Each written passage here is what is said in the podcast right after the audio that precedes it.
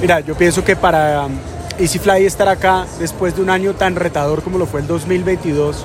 es eh, el fruto del trabajo conjunto y colectivo de una empresa que hoy tiene 15 años,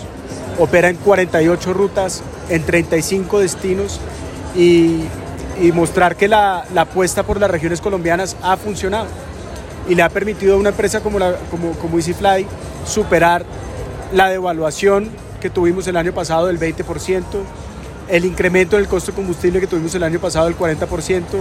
el incremento en la inflación que tuvimos del 13,2%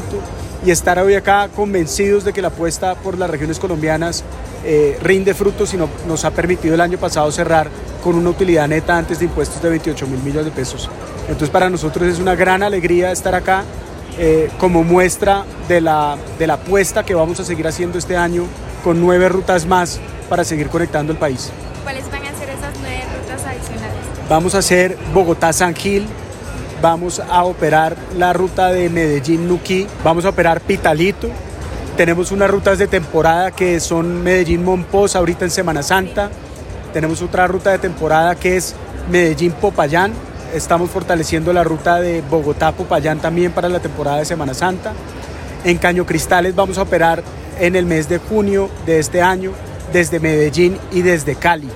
Estamos eh, pidiéndole al Aerocivil que nos permita los cupos o los slots, los horarios de vuelo desde Bogotá para poder operar también Bogotá Caño Cristales ahorita en el mes de junio. Esa es la apuesta que le estamos haciendo este año.